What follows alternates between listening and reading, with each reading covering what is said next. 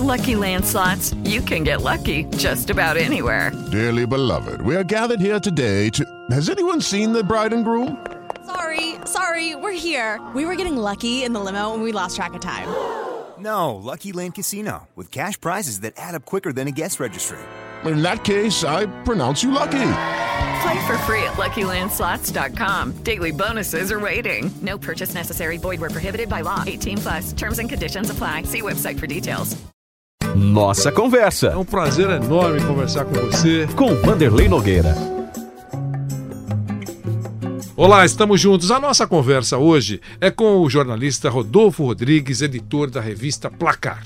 Rodolfo está aqui conosco e eu fiz questão de convidá-lo porque eh, eu disse a ele que eu sou um fã, né? Eu, eu retuito muita coisa que ele publica eh, no Twitter e nas demais redes, porque ele é um pesquisador apaixonado e traz informações importantes, detalhezinhos importantes que, que nos pauta muitas vezes para discussões, para avaliações, para a gente fazer eh, ponderações.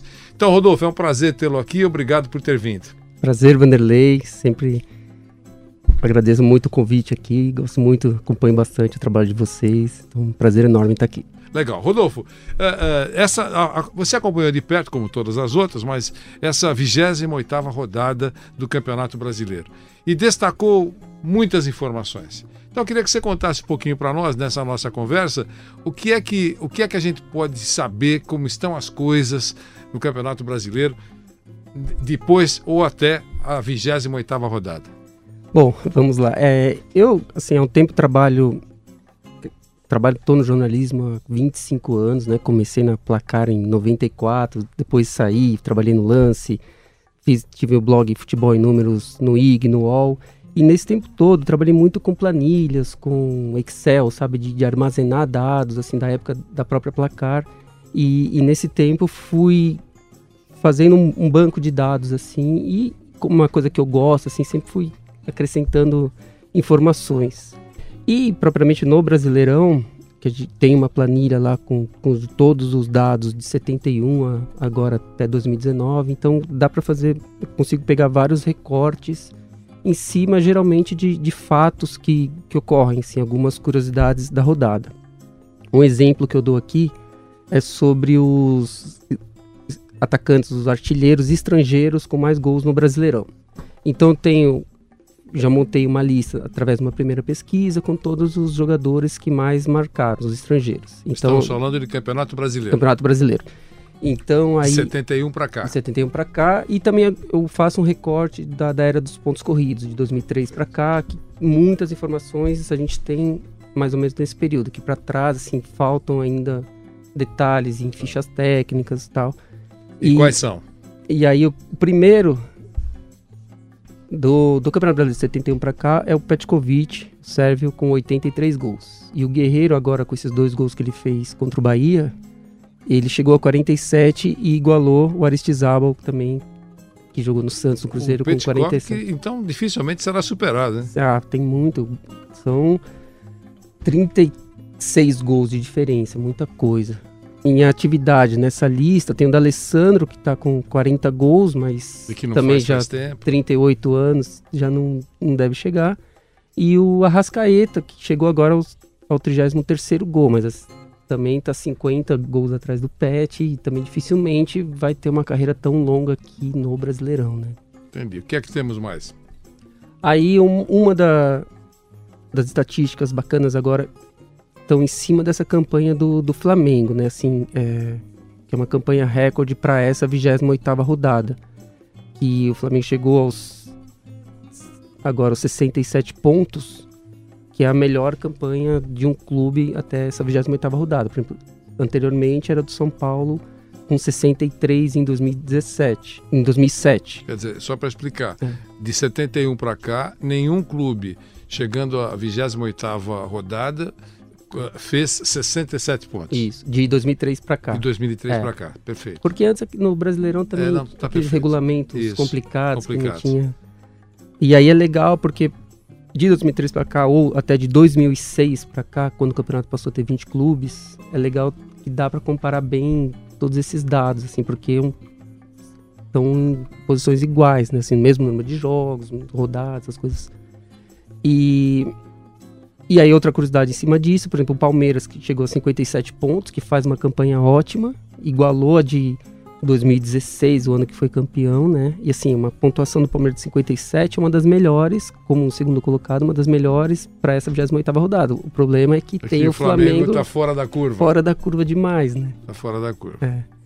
E aí eu peguei outra curiosidade assim, em relação à diferença de pontos entre o líder e o vice-líder nessa 28ª rodada. Por exemplo, a maior diferença foi do São Paulo para o Cruzeiro em 2007, aquele time de São Paulo do, do Murici e tal, que era de 12 pontos nessa altura do campeonato. E o, Palmeiras, o Flamengo e o Palmeiras agora tem 10 pontos. 10 pontos. É. E- Entendi. O que, que temos mais aí? Aí eu tenho um levantamento que eu faço aqui em relação ao número de rodadas no G4 do Brasileirão nessa época do- dos pontos corridos. E o São Paulo, que vo- voltou a duas rodadas agora, é o líder nesse ranking que tem 279 rodadas no G4 brasileiro, assim. E outra, que é uma coisa assim, que a gente fala do São Paulo, que tá há 10, 11 anos aí sem ganhar título, mas é um time que também tá sempre Fica ali. lá em cima. É, teve ali um agora recentemente, né, um ou dois anos que fez um primeiro turno Mas ruim ainda e assim tal. ficou muitas vezes É. entre os quatro primeiros. E o Flamengo, por exemplo, que agora tá liderando essa campanha, é o décimo primeiro nessa lista, com 143 rodadas. Assim, é um clube que muito assim teve aquela campanha de 2009 que deu uma arrancada no final tudo mas assim historicamente de 2003 para cá o Flamengo quase sempre fez campanhas ruins assim ou frequentou muito pouco esse G4 né então assim são recortes que eu faço que buscando um pouco o lado histórico é, pegando esses ganchos da, da atualidade né Isso falta no Brasil, não falta, Rodolfo, esse, tipo de informação? Falta, falta, assim, é... eu tenho contato muito com historiadores também, né, por, por conta do trabalho lá na Placar, assim, amizades que eu fiz também durante esse tempo no jornalismo, e assim, é...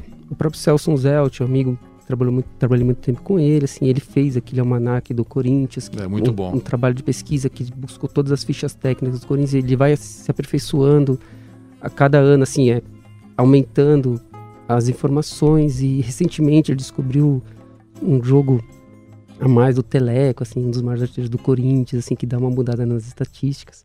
É, então, assim, ele fez um dos primeiros trabalhos, assim, bem completos. Aí os, os clubes começaram a, a seguir um pouco essa linha, colocar historiadores dentro do, do- do próprio departamento de comunicação lá do clube, de, de- departamento de patrimônio, e começaram a investir bastante nisso, assim, preservar a, a história do clube, aproveitar essas informações e ter tudo guardado, armazenado, né? Mas é, uma- é um fenômeno meio recente, assim, eu diria que de uns 15 anos para cá que os clubes realmente começaram a dar valor para isso. E Na Europa, na Europa isso é levado a sério. é bem levado a sério. Muito, assim, também por conta dos campeonatos serem no formato de pontos corridos e, e terem no, no início, assim, até poucos jogos por temporada, mas você tinha um, até um, um acesso, eu acho, maior esse tipo de informação. Aqui no Brasil, é, a gente teve muitos campeonatos estaduais, assim, que, por exemplo, dos campeonatos menores, é quase impossível você achar uma ficha técnica de uma partida. Mesmo aqui, o, Brasileirão, na Taça Brasil, assim, você tem muitos buracos em informações dos anos 60, por exemplo, que é, que é uma coisa que na Europa não tem. Por exemplo, tem anuários, guias de campeonato italiano, campeonato inglês, assim, que são absurdos. Assim, dizer, o pessoal têm. que você diria que não preserva a história? Não, nunca foi uma preocupação tão grande assim dos clubes, mesmo os jornais aqui no Brasil tinha uma dificuldade, por exemplo, os jornais não conseguiam fazer a cobertura do jogo e publicar no dia seguinte de manhã a informação da partida, porque os jornais fechavam mais cedo, muitas vezes não esperava. Então você tinha a notícia do jogo às vezes dois dias depois e ainda assim não vinha tão completo, ou, ou esse tipo de, de preocupação, por exemplo, como a ficha técnica da partida, ou informação, tempo de substituição, essas coisas, não existia, assim, não era uma coisa tão, assim, necessária, né? E é um fenômeno mais ou menos recente, assim, tam- também na, na nossa mídia, né, assim. E nós estamos falando isso da, da principal divisão, né? É. A Série A, os principais clubes. Quer dizer, a- as outras séries, então, os problemas eh, são maiores, imagino, de informação. Sim, e Série B ainda tem alguma coisa, mas você começa a pegar Série C, Série D, ou até mesmo Copa do Brasil, você tem, assim, coisas, assim, que é publicado às vezes, por exemplo, no site da CBF, aí tem um borderô lá, e daqui dois anos, três anos, eles mudam o site já não tem mais aquilo no arquivo deles, então as coisas vão se perdendo. E aí entra um pouco esse trabalho, por exemplo, que eu faço de, de tentar, a cada rodada, um pouco, assim, de tentar guardar essas informações, compilar tudo, para poder já pensar um pouco no futuro, de ter essas informações guardadas para poder fazer um balanço, um histórico, às vezes uma não tem, publicação. não tem números A CBF tem um precisos? departamento bem bacana. O Napoleão é um historiador que trabalha lá dentro. Ele faz esse trabalho de pesquisa, de buscar fichas técnicas antigas. Mas, assim, não é um, um trabalho, por exemplo, que está 100% completo, não está disponível. Você tem, eu acho que de 2013 para cá no site da CBF, as bordeiro de jogo, é, súmula de jogo. Mas, ainda assim, é um trabalho que você tem que fuçar muito para achar essa súmula e, e ainda tem que buscar a informação. Não é uma coisa que está muito mastigada, assim. E a Comebol? A Comebol parece que tem um arquivo mais mais amplo. O que, que você acha? Eu não sei Sim, a não. sua informação que é importante. É, a Comebol, durante muito tempo, teve um jornalista argentino, até amigo meu, chamado Jorge Barraza. Ele trabalhou muito tempo lá no, no departamento de história ali da Comebol. Ele fazia aquelas umas revistas da Comebol que eram mensais, assim, que trazia também muitos dados estatísticos. Fez um livrão da Libertadores fantástico também com todas as fichas, que é uma coisa até pra gente que tinha, por exemplo, o nome de todos os técnicos em cada ficha, que era até um levantamento que há pouco tempo a gente mal sabia. Não tinha esse tipo de informação. E de um tempo para cá, nessas mudanças da Comebol, ele acabou saindo. E agora a Comebol ela acaba usando. Ele- ela contrata empresas terceiras que fazem scout de jogo, estatísticas tal. Mas assim, não tem um banco de dados da Comebol ou você consiga acessar. Por exemplo, eu tenho também um levantamento grande de Libertadores que eu faço. Ah, deixa eu ver quem são os maiores artilheiros do Flamengo em Libertadores, que é um recorte bacana, assim. Aí é uma lista às vezes surpreendente, você pega, por exemplo, o Gabigol, o Bruno Henrique estão lá entre os agora entre os 10 mais do Flamengo. Você pensa, pô, o Flamengo tem uma história grande e tal, jogou Libertadores e os caras entraram agora. E só que você não acha isso na Comebol, por exemplo, não tá fácil disponível lá, né? Que é um, um problema que eu vejo assim. É, os clubes eh, sul-americanos eh, enfrentam esse tipo de falta de, de, de formação, de memória. Eu acho, acho muito, muito triste isso, porque você vai para conhecer, por exemplo, os museus dos clubes em outros países, você além de, dos troféus, aquelas coisas palpáveis, fácil, facilmente vistas, mas a carga de informações é es- espetacular, quer dizer, e eu acho que isso é uma, é uma riqueza que o clube deixa de, de, de, de ter, não é verdade? Sim, é, mesmo as publicações aqui, né, por exemplo, livros, revistas sobre os clubes, assim, muitas vezes esbarram no, no custo, no problema de licenciamento, ou, e às vezes o torcedor acaba privado de ter um produto do clube e acaba não tendo isso. E fora realmente existe um- uma questão assim, uma, eles dão uma importância muito maior, né? Na Inglaterra você tem livros e anuários e publicações diversas de cada clube, mesmo de jogadores. O cara chega lá na Inglaterra, tem um ano bom, faz uma temporada boa, ele já tem uma biografia dele, com livros, estatísticas, com tudo, todos os detalhes da carreira dele lá. E aqui não, né? Esse lance mesmo de memória ainda não é muito bem trabalhado. E nas redações? Já que você também é um cara de redação, nas redações eh, eh, os jovens se interessam por isso ou eles estão mais ligados no factual, no factual? É, então, tem, tem uma, uma divisão, né? Hoje em dia, ainda mais com esse fenômeno de internet, e redes sociais, tem um lado que eu vejo, assim, muita gente se interessa por, por um pouco das notícias, às vezes um pouco de fofoca, um pouco de, de brincadeira, essas coisas que dão audiência hoje em dia. As estatísticas em si, assim, dependendo do momento, ela rende bastante. Por exemplo, pós-rodada ou quando acaba de acontecer um fato, tem uma, uma curiosidade, sei lá, o Flamengo não ganha do Atlético Paranaense há 45 anos na Arena da Baixada. Então, quando você tem algumas informações pontuais em relação aos jogos que estão acontecendo, ele- tem um valor muito maior, então é legal. Os torcedores gostam, gostam da comparação. Às vezes eu coloco coisas no Twitter, ah, sei lá, o Corinthians e Palmeiras, não sei o que, faço uma comparação e vira, eles compartilham, mandam para amigos torcedores, eles gostam desse tipo de comparação. E, e- mas tem assim, tem um espaço grande, aumentou também. Eu vejo outros jornalistas também que, que fazem esse trabalho parecido, assim, de, de mexer com estatísticas.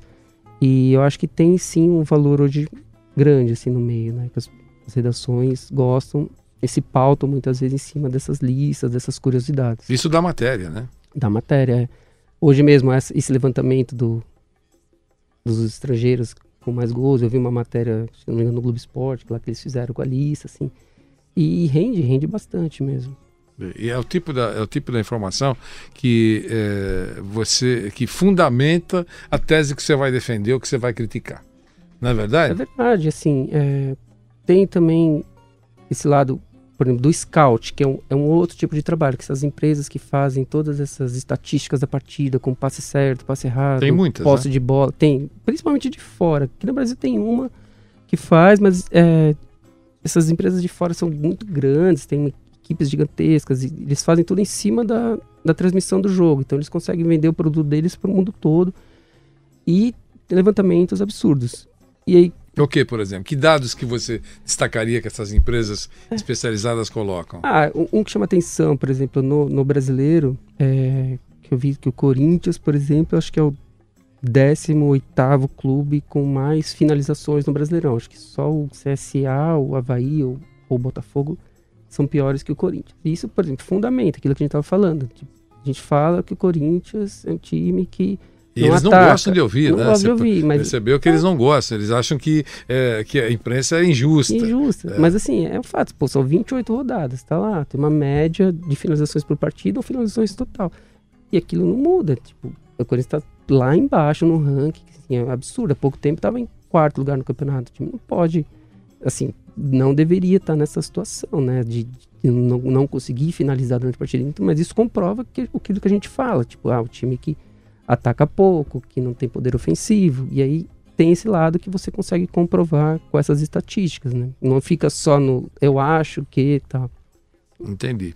Olha, o Rodolfo tem, é, está no Twitter, né? Está, é, é, e qual é o, o seu, o seu Twitter? É Rodolfo 1975. Rodolfo 1975. Para quem gosta de números, vai se divertir. Você vai saber tudo que quem deu mais eh, chutes, quem defendeu mais, enfim, são, são dados muito interessantes para você saber como anda, por exemplo, como anda, por exemplo, o seu time. Sim. Se a coisa vai bem, a coisa vai mal, entre outras, muitas outras informações que ele dá nas suas redes sociais. Rodolfo, um abração para você, foi ótimo conversar com você, muito obrigado. E quando quiser, volte. Legal, obrigado, Wanderlei. Abração para todos. Rodolfo Rodrigues, jornalista, fez conosco mais uma edição do Nossa Conversa. Voltaremos na próxima semana. Nossa Conversa Mais uma vez agradeço a sua presença nessa nossa conversa. com Vanderlei Nogueira.